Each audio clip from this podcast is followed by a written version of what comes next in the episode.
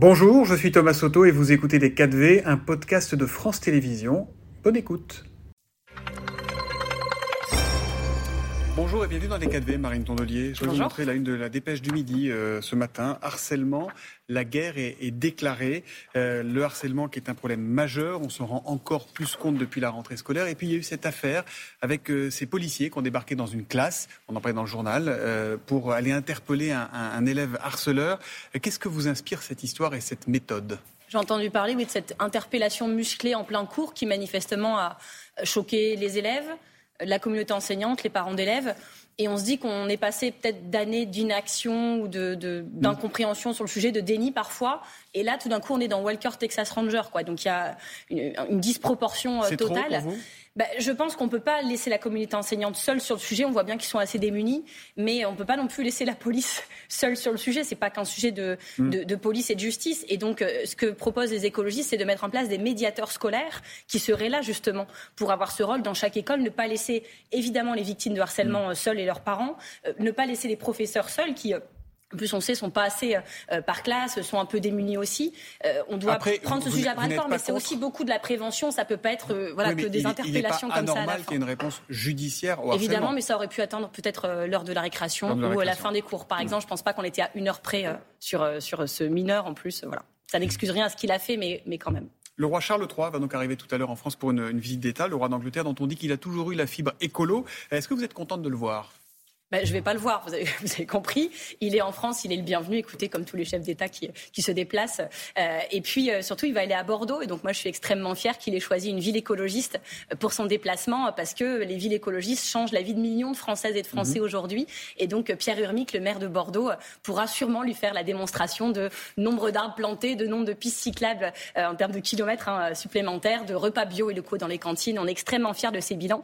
Et on, on espère qu'il y aura encore plus de villes écologistes en 2020. 2026. Ah vous faites feu de tout bois. Grâce à euh, Charles, Comme les autres chefs de parti, vous avez été reçu par, euh, par la Première ministre cette semaine avec un objectif, mettre la France sur les bons rails euh, pour qu'elle réduise de 55% ses émissions de gaz à effet de serre d'ici 2030. C'est un chiffre à comparer au niveau de 1990.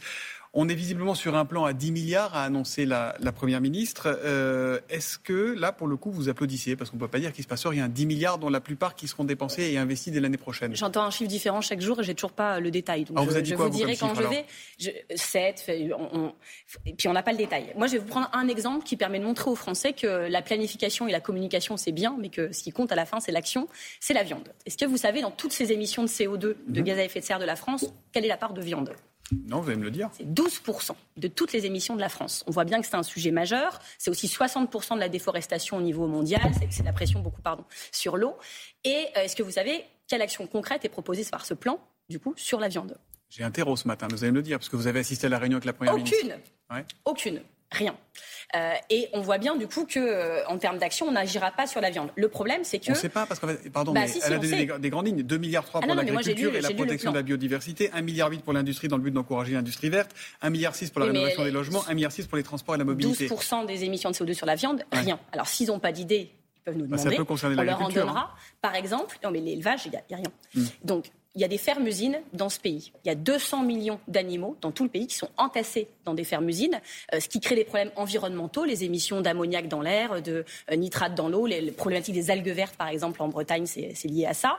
Des problèmes sanitaires parce qu'on les bourre euh, d'antibiotiques, parce qu'il y a, y a des, transmissions de maladies et ça crée d'ailleurs des résistances aux antibiotiques. Des problèmes de dignité et de bien-être animal, évidemment, parce que ce sont plus des fermes, enfin des, usines que des fermes. ça n'a rien à voir. de la guerre, c'est la viande. Je vous, donne un herbe, ça touche tous les sujets. Ça touche le bien-être animal parce que ça n'a rien à voir avec les fermes qu'on offre à nos enfants à Noël. Et c'est des animaux qui, ne voient jamais la lumière du jour de leur vie, qui sont entravés dans tous leurs mouvements. C'est de la torture. Et puis, on a parlé de bien-être animal, on va aussi parler de bien-être paysan quand même. Mhm. Il y a un suicide de paysans par jour dans ce pays. 200 exploitations ferment chaque semaine, disparaissent. évidemment, ce n'est pas les fermes-usines. Les fermes-usines, c'est 60% de la production de viande française, 3% des exploitants. Et donc, on voit bien qu'il y a un système qui concentre euh, la production. Pour avoir plus d'aide, il faut euh, produire plus. D'ailleurs, ça étrangle financièrement, ça endette et ça pousse au suicide de beaucoup de paysans.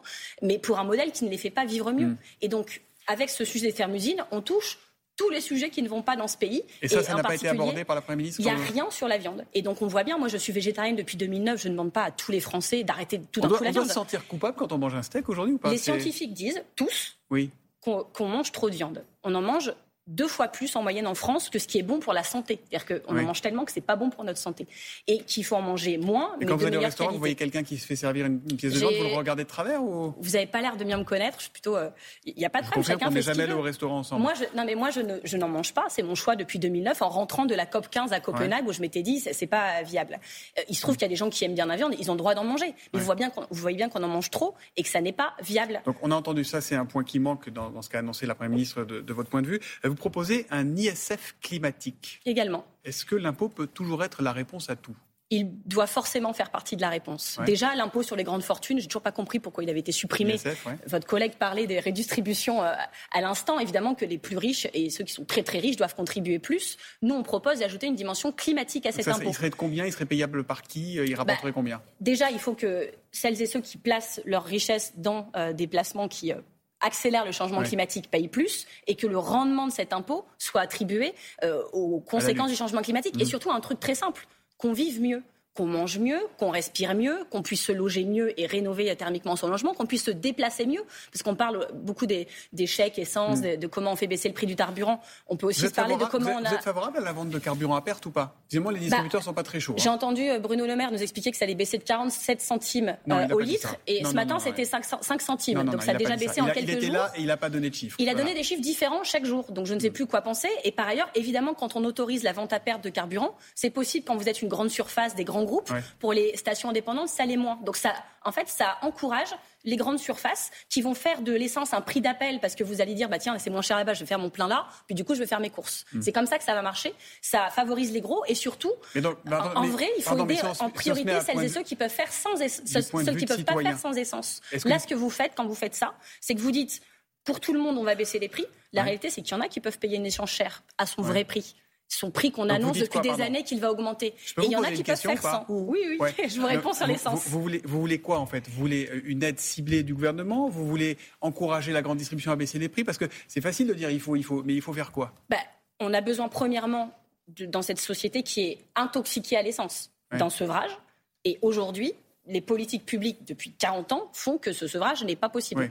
Parce qu'on n'a pas d'alternative. Ça va ça le jour au lendemain. Non, mais si on commence jamais, euh, on n'y arrive pas. Il y a plein de gens qui vont bosser ce matin, qui sont écolos comme vous et qui ont besoin de leur voiture. Qui n'ont pas le choix. Et donc ce que je vous dis justement, c'est que celles et ceux qui n'ont pas le choix et qui ne peuvent pas payer l'essence au prix où elle est actuellement, on doit pouvoir les aider, mais de manière ciblée. C'est pas ce que fait cette mesure qui euh, va baisser de très très peu mm. l'essence en priorité dans les grosses stations qui, du coup, euh, vont attirer de plus en plus de clientèle et, les plus petites stations auront un problème. Ce n'est pas une mesure qui est juste, ni sur le plan environnemental, ni sur le plan social. Emmanuel Macron va prendre la parole sur cette planification écologique lundi prochain. Qu'est-ce que vous lui demandez ce matin? Je l'ai dit, le moratoire sur les fermes-usines. Je pense qu'il y a quelques sujets où il ne peut pas ne rien annoncer. Il y a plein de grands projets autoroutiers inutiles aussi. Mhm. Par exemple, l'autoroute Castres-Toulouse. Il y a un collègue Thomas Braille qui est euh, en, haut d'un arbre, euh, en grève de la faim depuis plus de 16 jours euh, devant le ministère de l'Environnement, qui demande un moratoire sur ce projet parce qu'il y a plein de recours qui sont déposés, que sûrement on gagnera, comme on les gagne souvent. Mhm. mais les atteintes irrémédiables aux vivants se font avant que les projets soient jugés en justice. On a l'impression que l'écologie. Il faut des moratoires sur ces grands projets inutiles. est très conflictuelle aujourd'hui dans notre société de, toutes les parts, hein, de, de, tous les côtés, de tous les, de, de tous les partis. Est-ce que c'est pas l'heure de tendre la main au gouvernement, d'ailleurs quel qu'il soit, si on doit tous finir par griller sous l'effet du réchauffement, est-ce qu'il n'est pas temps que tout le monde travaille ensemble? C'est ce que je fais quand je vais voir euh, euh, Madame Borne deux heures sur le sujet euh, lundi matin. C'est ce que je fais quand je prends rendez-vous avec le secrétaire général à la planification écologique, que avec des maires, des élus locaux et des parlementaires écologistes, nous avons rencontré deux heures la semaine dernière. Mmh. Nous le faisons, nous avons fait nos propositions, mais encore une fois, les réunions, la communication, il y en a beaucoup avec ce gouvernement, c'est bien. Ce qu'il faut, c'est l'action. Et donc, s'il n'y a pas de moratoire sur les fermes-usines, pas de moratoire sur les méga-bassines, pas de moratoire sur les grands projets autoroutiers inutiles et pas de mesures très fortes pour encourager la justice environnementale et la justice sociale pour qu'on vive mieux, alors ce plan n'aura servi à rien. Ce serait quand même très dommage. Donc, nous, on sera là pour pousser l'action.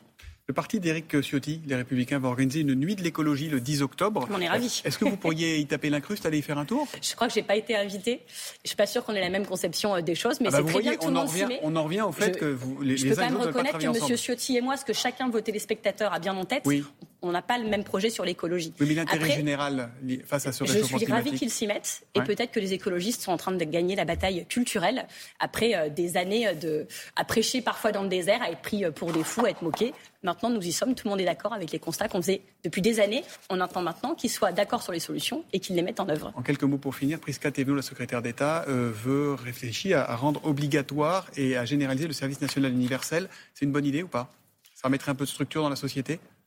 Bah, c'est compliqué parce que les jeunes, est-ce que c'est ça qu'ils attendent? J'en suis pas sûre. Euh, les jeunes qui naissent là en 2023, on ne sait pas leur garantir que la planète sera encore euh, habitable dans 30 ans. Mm. Euh, donc euh, voilà, il y a un sujet euh, social aussi.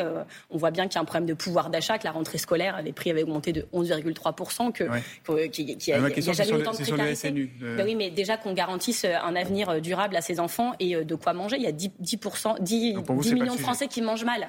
Donc voilà, et là on leur propose un truc un peu assez militaire finalement. Je ne suis pas ça que ce soit l'horizon de la, jeunesse française. Merci beaucoup. Elle est venue avec ses réponses. J'ai tenté de poser quelques questions. Marine Tondelier était dans les 4V ce matin. Bonne journée à vous. C'était Les 4V, un podcast de France Télévisions. S'il vous a plu, n'hésitez surtout pas à vous abonner. Vous pouvez également retrouver tous les replays en vidéo sur France.tv.